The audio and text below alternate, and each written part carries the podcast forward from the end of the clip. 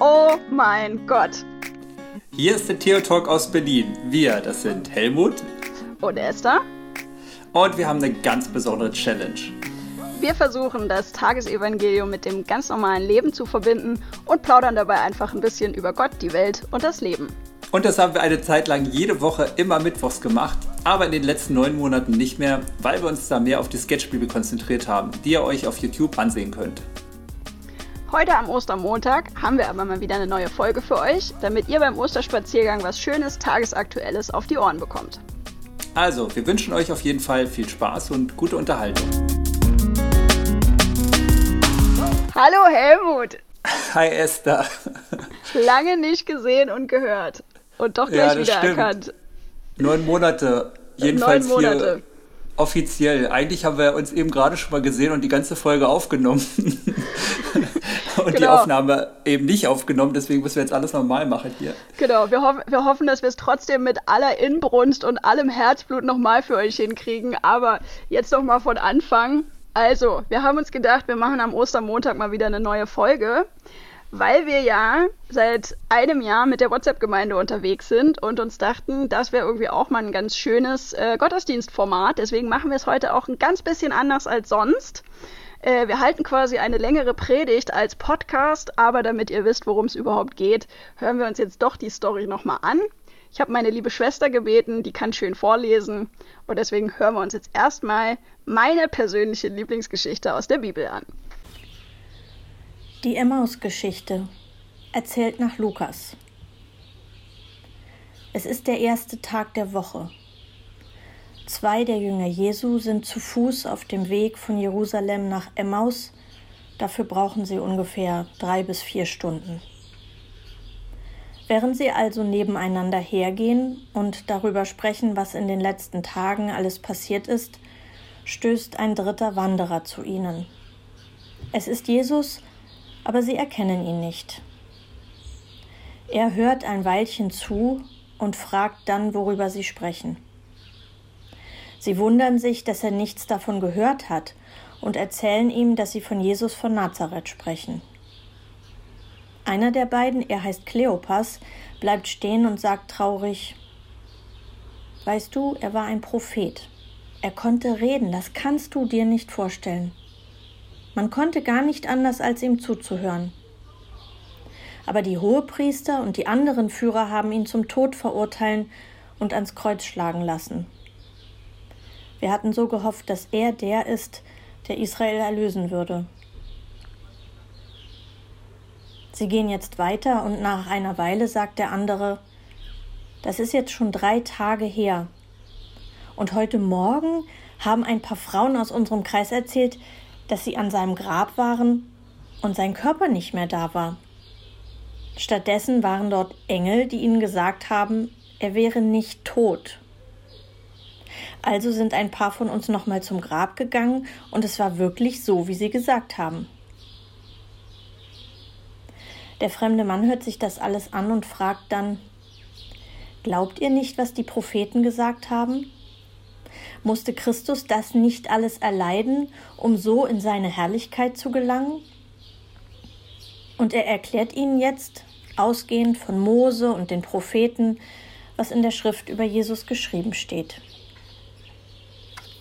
So erreichen sie Emmaus und Jesus will schon weitergehen, aber die beiden anderen drängen ihn zu bleiben und sagen, Bleib bei uns, denn es wird Abend, der Tag geht schon zu Ende. Also geht er mit hinein, um bei ihnen zu bleiben.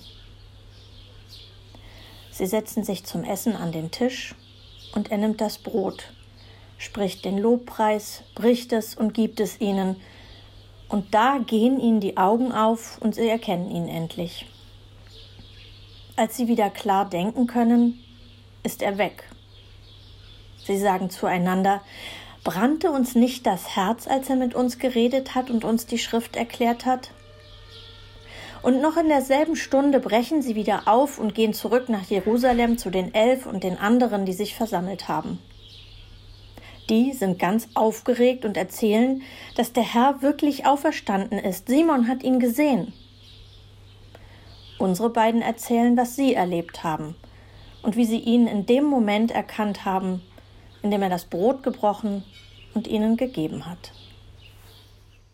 Also Esther, wenn ich die Emmaus-Geschichte höre, dann äh, schlagen so zwei Herzen in meiner Brust. Auf der einen Seite, wenn ich dran denke, ich sitze jetzt hier so wie sonst sonntags in der Kirchenbank, denke ich immer so, oh, ja, die Geschichte tausendmal gehört ähm, und ich kann schon mitreden. Äh, und auf der anderen Seite ist es eine der wirklich aller, allerschönsten Geschichten, wo ich mich dann doch immer wieder freue, sie zu hören. Ich weiß nicht, wie es dir da so geht. Ja, ein, ein bisschen anders. Also mir geht es auch so, dass ich die natürlich irgendwie mitsprechen kann, äh, weil ich ja bereits erwähnte, das ist äh, meine absolute Lieblingsgeschichte. Aber äh, mir geht es eher so wie bei Life of Brian. Den kann ich auch mitsprechen und trotzdem ist er jedes Mal wieder gut. so. Also mich langweilt das eigentlich nicht. Das stimmt, ja. Es ist ja, ja, dann, genau, man kann dann die Geschichte so richtig schön miterleben oder die, die Jokes, zumindest bei Life of Brian, ähm, genau, aber hier finde ich ja ganz cool, äh, ich, also ich finde, das so äh, die Blaupause für, wie Pastoral eigentlich funktionieren müsste. Ja, absolut. Also deswegen ist es, glaube ich, auch ein bisschen meine Lieblingsgeschichte, weil ich daran quasi mein eigenes pastorales Tun äh, auch ein bisschen entwickelt habe. Also weil ich es nämlich sehr, sehr cool finde, wie Jesus hier handelt. So, und zwar, sonst ist ja oft so, ähm, dass es ein bisschen schwierig ist, sich mit Jesus zu vergleichen, weil äh, wir sind halt leider nur Menschen und wir sind nicht so cool wie Jesus äh, und da ist dann immer der Abstand so groß. Aber in dieser Geschichte, finde ich, äh, kann man es total cool nachvollziehen, weil er halt einfach erstmal mitgeht. Ne? Also er, er kommt da jetzt nicht bei den beiden Jungs da, die irgendwie so mit, mit ihren Problemen beschäftigt sind, kommt er jetzt nicht und sagt, hallo, ich bin Jesus, ich bin auferstanden und ich habe euch eine frohe Botschaft zu verkünden.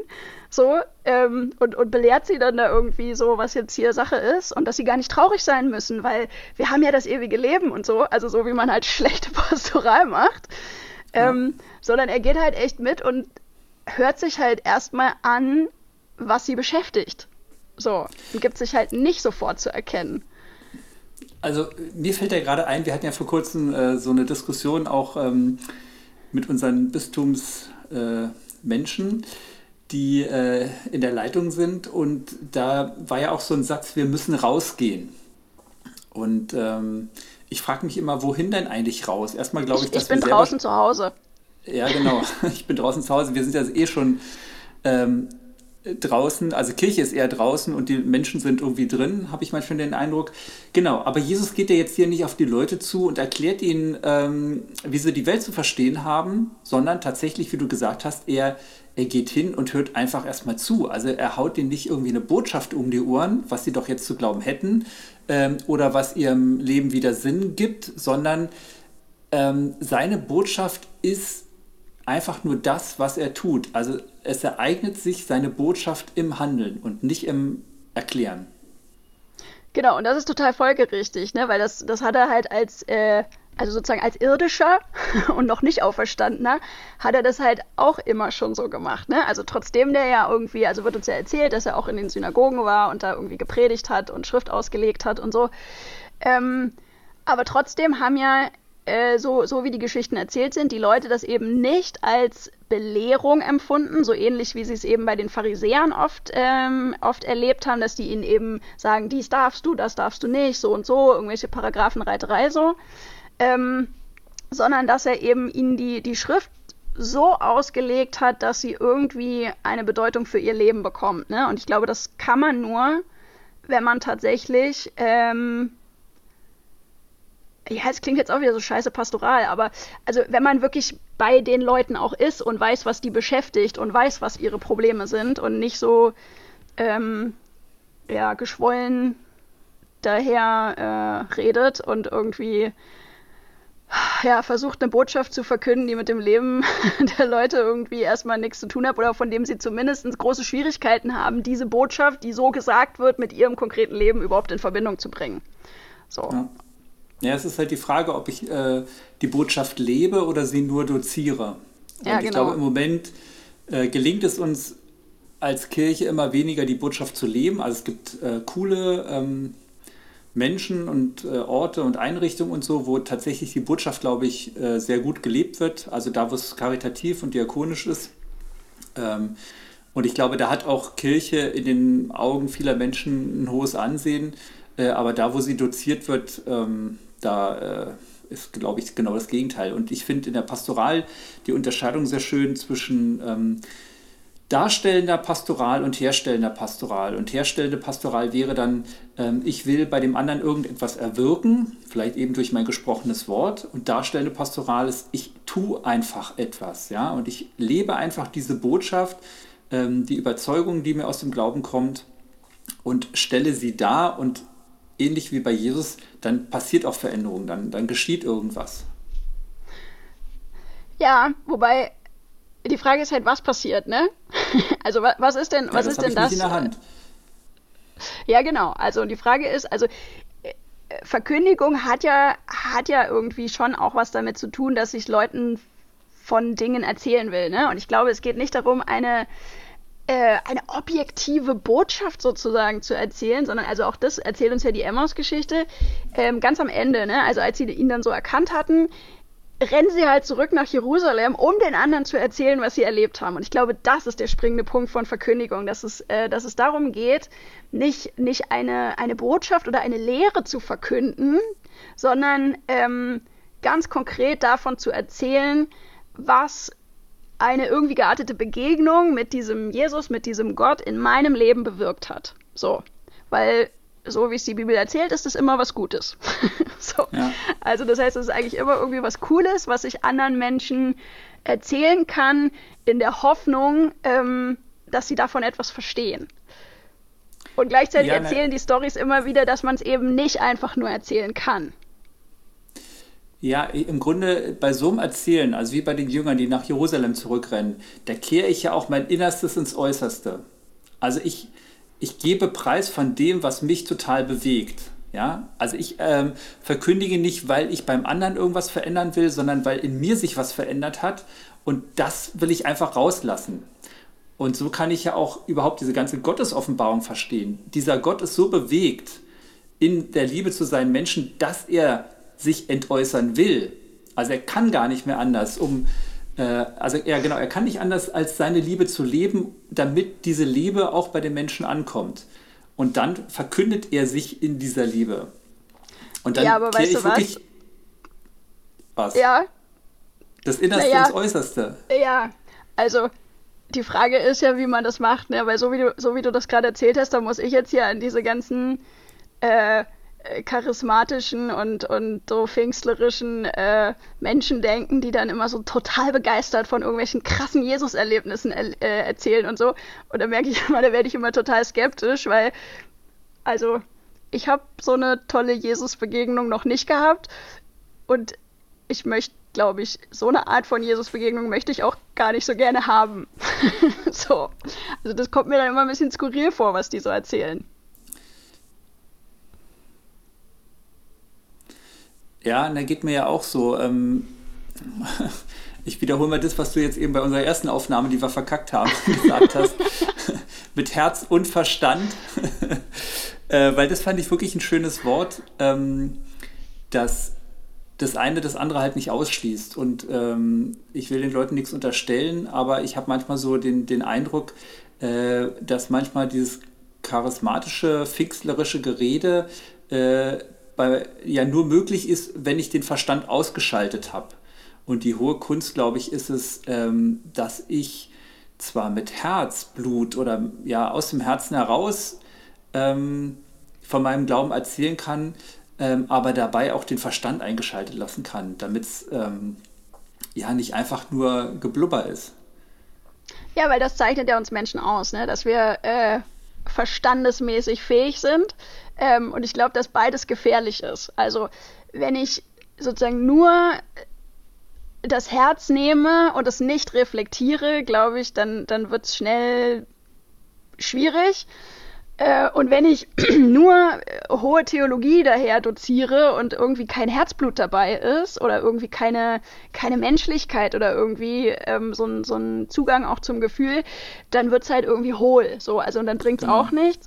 Und ich glaube, dass es äh, die hohe Kunst ist halt das Zusammenspiel. So. Und äh, das zeigt ja diese Geschichte eigentlich auch, weil einerseits äh, erklärt Jesus ihnen ja, wie sie das zu verstehen haben, was sie da erlebt haben. Also er, er deutet ihnen die Schrift und gleichzeitig ähm, steht ja später, als sie dann zusammen gegessen hatten und sie ihn eben am Brotbrechen erkannt haben und so, es brannte ihnen das Herz.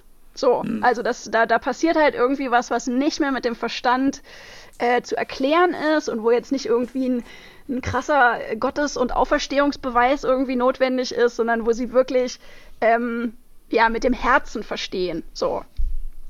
Und das, das ja, glaube genau. ich, muss beides zusammenkommen. Ja, und ich finde, die Geschichte ähm, bringt ja auch beides ganz gut rein. Ne? Wie du eben gesagt hast, das, das Herz äh, spielt hier eine ganz große Rolle. Ähm, und äh, aber eben tatsächlich auch, dass er sie ja anspricht. Ähm, also hier geht es ja nicht um, am Anfang ist ja nicht so, so ein Erweckungserlebnis, sondern da sind einfach zwei betrübte Menschen auf dem Weg und er stellt sich zu ihnen und oder geht mit ihnen und hört ihnen zu und fragt ja sogar erstmal, hey, was, was ist denn eigentlich überhaupt los? Ne? Also er lässt sie ähm, als Menschen in ihrer Trauer antworten und stülpt ihnen nicht irgendwas über. Also auch jetzt auch keine, keine, kein Erweckungserlebnis, sondern das geht ganz menschlich, ganz basal los. Und weil dieses Menschliche äh, den Raum bekommt, glaube ich, kann auch erst das andere passieren. Ja, da ist ja auch so eine gewisse paradoxe Komik drin, ne? Also sie gehen halt los, Jesus fragt, hey, was ist denn? Und sie belehren ihn. Ne? Also sie, sie lassen ja. ihn ja äh, echt so ein bisschen dumm dastehen und sagen, hey, ganz ehrlich, bist, bist du der Einzige, der hier irgendwie den Schuss nicht gehört hat oder was? Also wie, wie kann das an dir vorbeigegangen sein?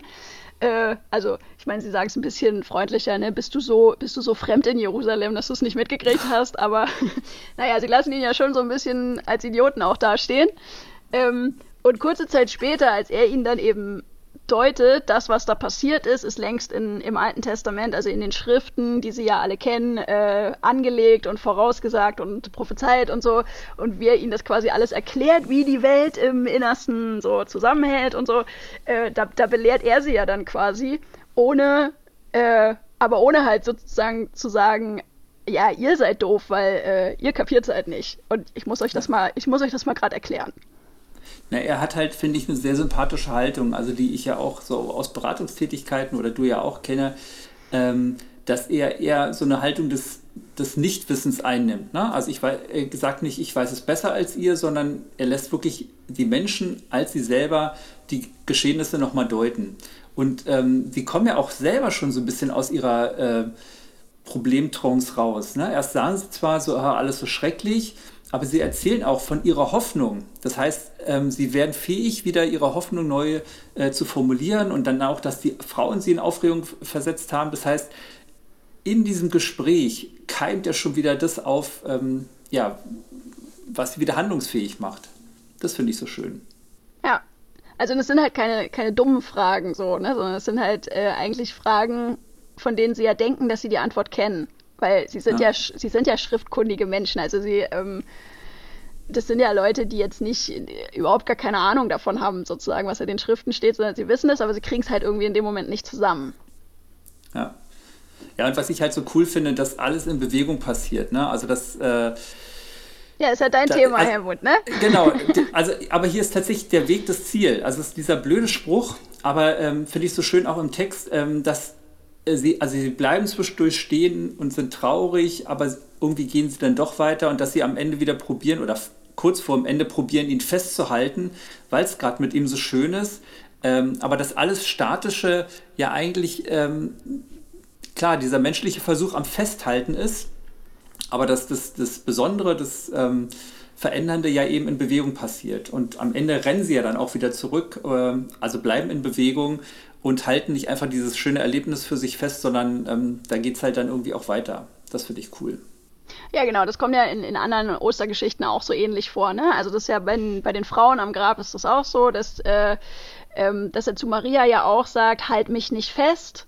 Ähm, ja. Oder dass er, dass er dann eben äh, in mehreren Geschichten irgendwie da ist und dann plötzlich doch wieder verschwunden und dass er irgendwie äh, gleichzeitig an mehreren Orten auftaucht als Auferstandener und so. Also was glaube ich einfach heißen will, ähm, also Auferstehung bedeutet nicht sozusagen Wiederherstellung des Alten, sondern es ist schon so eine Art Transformation in eine also in irgendwie in einen neuen Zustand. So, also es ist nicht mehr, es ist nicht mehr so wie früher und er ist nicht einfach wieder da, sondern er ist auf eine andere Art und Weise wieder da. So, und das ist halt ja, glaube ich, auch so das, warum wir sagen können, ja klar, äh, wir haben diesen irdischen Jesus nicht, ähm, nicht erlebt, so, aber trotzdem können wir irgendwie ja, also ob das jetzt irgendwie halt so eine krasse Jesus-Begegnung in meinem Leben sein muss oder nicht, aber ich kann, ich kann Gott und diesen Jesus trotzdem sozusagen in einer anderen Art und Weise erfahren. Und das ist halt nichts, was ich mit dem, mit dem Verstand begründen kann oder was ich jetzt mit meinen Händen anfassen kann oder so, sondern das ist wirklich eine Form von Herzenserkenntnis, ne? Also, dass ja. ich da irgendwie was erlebe, was mir eine Einsicht verschafft, die der Verstand nicht leisten kann. Also dass ich an etwas glauben kann, was ich nicht sehe. Oder auf etwas hoffe, was ich ja. nicht sehen kann. Genau, man könnte auch sagen, dass etwas hier geschieht, was die bisherige Erfahrung übersteigt. Also, ähm, und das, was die Erfahrung übersteigt, muss ja nicht irrational sein. Bloß ich kenne es halt noch nicht. Ich habe es noch nie erlebt. Bisher war jemand, der tot war, war halt tot. Und ähm, dass etwas auch den Tod überdauern könnte und wie du schon sagst, sage ich mal, auf einer anderen Ebene, in einer anderen Dimension noch weitergeht. Ähm, das finde ich ja, ist ja ein super Hoffnungszeichen auch, auch für uns, wo vieles ähm, ja, sich gerade verändert, äh, sei es jetzt Corona, sei es innerhalb der Kirche, ähm, wo man denkt, oh Gott, das, das geht alles kaputt. Dass man da die Hoffnung nicht aufgibt und sagt, okay, es könnte auch sein, dass es uns eine, eine ganz neue Dimension aufzeigt, die wir aus unserer bisherigen Erfahrung noch gar nicht ähm, erahnen können und äh, die vielleicht auch neue Wege eröffnet, ähm, was vielleicht anders wieder möglich sein könnte. Ja, und das Spannende ist ja, dass diese Entdeckungen in der Regel mit einem Erschrecken einhergehen.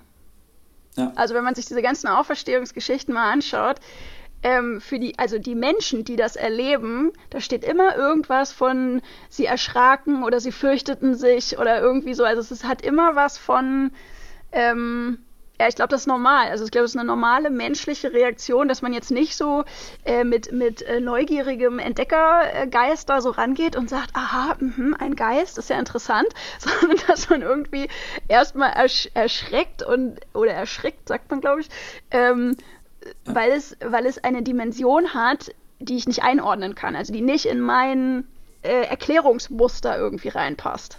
Genau. Und ja, ich, also ich will damit auch die äh, vielen schrecklichen Dinge, die es auf der Welt gibt, nicht schönreden. Die sind und bleiben schrecklich. Ähm, ja, der Tod Jesu äh, war ja nun, also der wurde ja auch nicht genau, schön geredet. Also, äh, genau. Aber äh, eben hoffnungsvoll finde ich den Gedanken, ähm, dass man dennoch die Hoffnung eben nicht aufgeben muss, sondern es könnte sich noch etwas anderes dahinter verbergen oder es könnte noch eine größere Wirklichkeit geben als die, die wir bisher wahrgenommen haben. Und das finde ich äh, ist ein schöner leitender Gedanke oder das ist für mich Glaube, dass trotz all dieser Grässlichkeit, die man erfährt, äh, ja, die Hoffnung nicht stirbt, sondern dass da eine Hoffnung ist, ähm, dass es irgendwie und irgendwie anders auch äh, weitergeht, äh, vielleicht sogar noch besser. Ja, also da, da kommt ja auch nochmal dieses Wegmotiv, ne? Also äh, am Anfang, als Jesus tot ist, gehen die ja alle nach Hause. Ne? Also äh, Petrus geht halt zurück nach Galiläa, der geht halt, ja, so, hm, okay, Klappe zu, Affe tot, ja, pf, was mache ich jetzt? Naja, geh halt nach Hause. Mhm. So. Ähm, und die, und die Emmaus-Jünger, das sind ja so zwei, da hat man ja auch irgendwie, das finde ich auch irgendwie sehr cool an der Geschichte, dass niemand weiß, wo Emmaus ist. Also es wird zwar relativ klar und deutlich beschrieben, dass es ja 60 Stadien von Jerusalem entfernt liegt, also so, keine Ahnung, 10, 11 Kilometer, äh, aber dass man sozusagen im Umkreis von diesem, von Jerusalem überhaupt nichts gefunden hat oder dass, dass schon keine Ahnung wie viele Orte scheinbar als Emmaus identifiziert worden sind, aber niemand so wirklich, also bis heute wirklich unklar ist, wo das ist. Was für mich so ein Bild ist, es ist so irgendwo im Nirgendwo. Also das heißt, die haben vielleicht jetzt nicht so das Zuhause, wohin sie zurückgehen können, sondern ähm, also ich könnte mir vorstellen, das sind so zwei Typen, die halt alles auf eine Karte gesetzt haben und einfach mal mit Jesus mitgegangen sind. So, also die haben wirklich, ja. so wie es oft ja auch ähm, ne, im Evangelium auch gefordert wird, so dieses Verlass alles und folge mir nach. So, ja gut, dann ist da aber halt auch nichts mehr.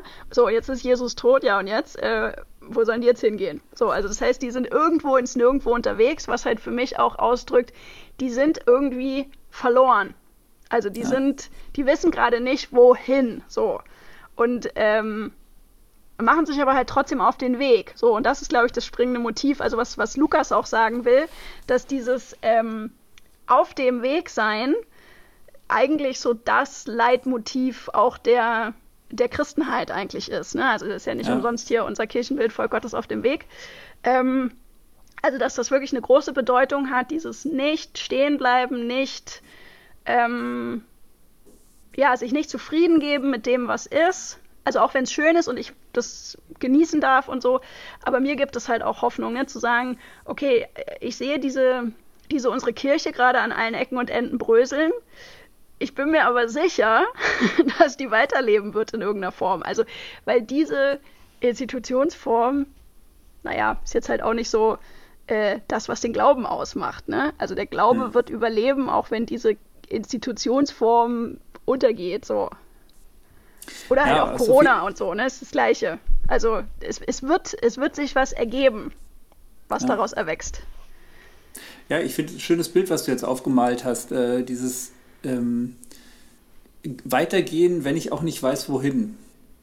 Das ist ja, äh, erfordert ja eine Menge Kraft auch, aber ja, ist gleichzeitig ein schönes Hoffnungsbild. Ähm, wenn ich weiß, in Bewegung bleiben ist das Entscheidende, ähm, dann also auch wenn Ziel immer wichtig ist, aber wenn ich ja, wenn ich die Kraft aufbringen kann, weiterzugehen, auch wenn das Wohin gerade nicht ganz eindeutig ist, ähm, dass es trotzdem gut ist zu gehen. Das finde ich äh, in gerade so einer orientierungslosen Zeit wie jetzt vielleicht wirklich ein sehr ja, kraftvolles Bild. Genau, und das ist ja ein bisschen die Frage. Ne? Also wir, wir, sollen, wir sollen möglichst viel zu Hause sitzen. Also das hat ja erstmal herzlich wenig mit äh, Bewegung zu tun. Ähm, aber es geht ja natürlich irgendwie um ein, um ein äh, geistiges Mobilitätsbild, ne? Also ein, ein geistig und emotional unterwegs und auf der Suche und ähm, offen bleiben für das, was einem auf dem Weg irgendwie entgegenkommt oder wer einem da so entgegenkommt. Ja. Ja, oder es halt einfach äh, nicht festhalten an dem Alten, dem hinterher trauern, dass gerade Begegnung jetzt nicht so viel möglich ist, ne? dass ich jetzt nicht so in Kontakt sein kann mit vielen Menschen, ähm, statt dem nur hinterher zu trauern, was völlig legitim ist, trotzdem ja, in Bewegung bleiben und äh, gucken, ob sich nicht andere neue Türen irgendwie auftun. Ja. ja. Also ja, genau. Und, und also ein, ein Aspekt, äh, der hat damit zu tun, aber den, den muss ich auch noch sagen, also weil das ist einfach für mich auch eins der, der coolsten Nummern an diesem Evangelium. Ähm, also es wird ja erzählt von zwei Typen, ja. Und der eine wird sehr genau identifiziert, dass der äh, Kleophas heißt. So, ja. also da wird ja dann auch immer gerätselt, ob das jetzt dieser, ob das der gleiche ist, der vorher schon mal als Klopas bezeichnet wurde oder nicht oder wie oder was. Ähm, ist aber völlig egal. Also Tatsache ist, der wird mit einem Namen benannt. Also das heißt, der wird identifiziert und der andere bleibt komplett namenlos. So, also der eine wird so ganz klar identifiziert und der andere ist so, er ist halt der andere. So. Und das, das lädt mich immer ein, ähm, mich selbst in diese Geschichte reinzusetzen und zu sagen, okay, wenn der schon nicht benannt ist, dann kann ich halt meinen eigenen ähm, Namen da einsetzen. dann kann ich halt überlegen, ja, wie ist es denn bei mir eigentlich, ja, wenn ich jetzt ja. irgendwie hier mit Leuten unterwegs bin. Ähm, ja. In, in welchem komischen Vogel, den ich auf dem Weg so treffe in meiner Problemtrance, könnte mir denn da eventuell irgendwie so eine Form von äh, oder Gestaltnahme von Jesus irgendwie begegnen. Ja. Genau, oder was, was auch immer, wer auch immer, was auch immer mir auf meinem Weg begegnet, ähm, könnte hinterfragen, wo ich stecken bleibe in meinen bisherigen Deutungsmustern, die vielleicht bis dato irgendwie ausgereicht haben, aber jetzt vielleicht auch aufgegeben werden können.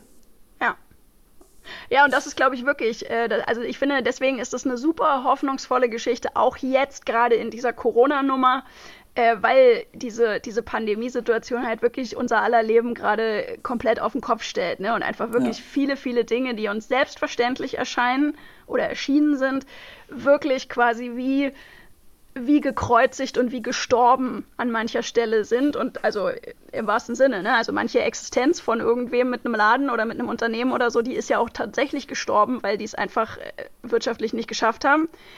Ja. Ähm, und trotzdem sozusagen die Hoffnung nicht aufzugeben und zu sagen, ähm, okay, es, es gibt einen Weg, ich bin noch am Leben, also ich bin nicht tot. ähm, ja. Und ich, ähm, ich nehme diesen Weg an und gucke mal, äh, wer mir da begegnet. Ja. In der Hoffnung darauf, dass ich eben auch irgendwann mal in dieses Haus abends komme und äh, dann sich da etwas ereignet, was mein Herz neu zum, zum Brennen bringt, sozusagen, auch wenn das jetzt ein bisschen pathetisch klingt. ja, ja, ein bisschen Pathos ist doch auch mal ganz schön. ja, finde ich auch. Ja, Esther, danke für den schönen Spaziergang. Ja, sehr gerne. Also es war mir eine helle Freude. genau. Und ich finde, ähm, das hat sich auch bei uns gezeigt. Äh, wir, also wie gesagt, wir haben den Podcast eben schon mal aufgenommen, beziehungsweise dachten, hätten ihn aufgenommen. Und ich habe bei mir selber gemerkt, wie ich an dem Alten verhaftet geblieben bin, also an der Erstaufnahme, ähm, und dem nachgetrauert habe, dass die jetzt nicht mehr da ist. Und trotzdem, jetzt hat sich nochmal ein völlig anderes Gespräch ergeben. Finde ich jetzt auch, passt wunderbar zu, der, zu dem Evangelium von heute. Absolut. Also, lieber Kleophas. ich wünsche dir eine total tolle äh, Osteroktav und euch da draußen natürlich auch. Ähm, alles Gute für euren Weg, kann man da nur sagen. Allerdings kann ich mich nur anschließen. Macht's gut. Tschüss. Ciao.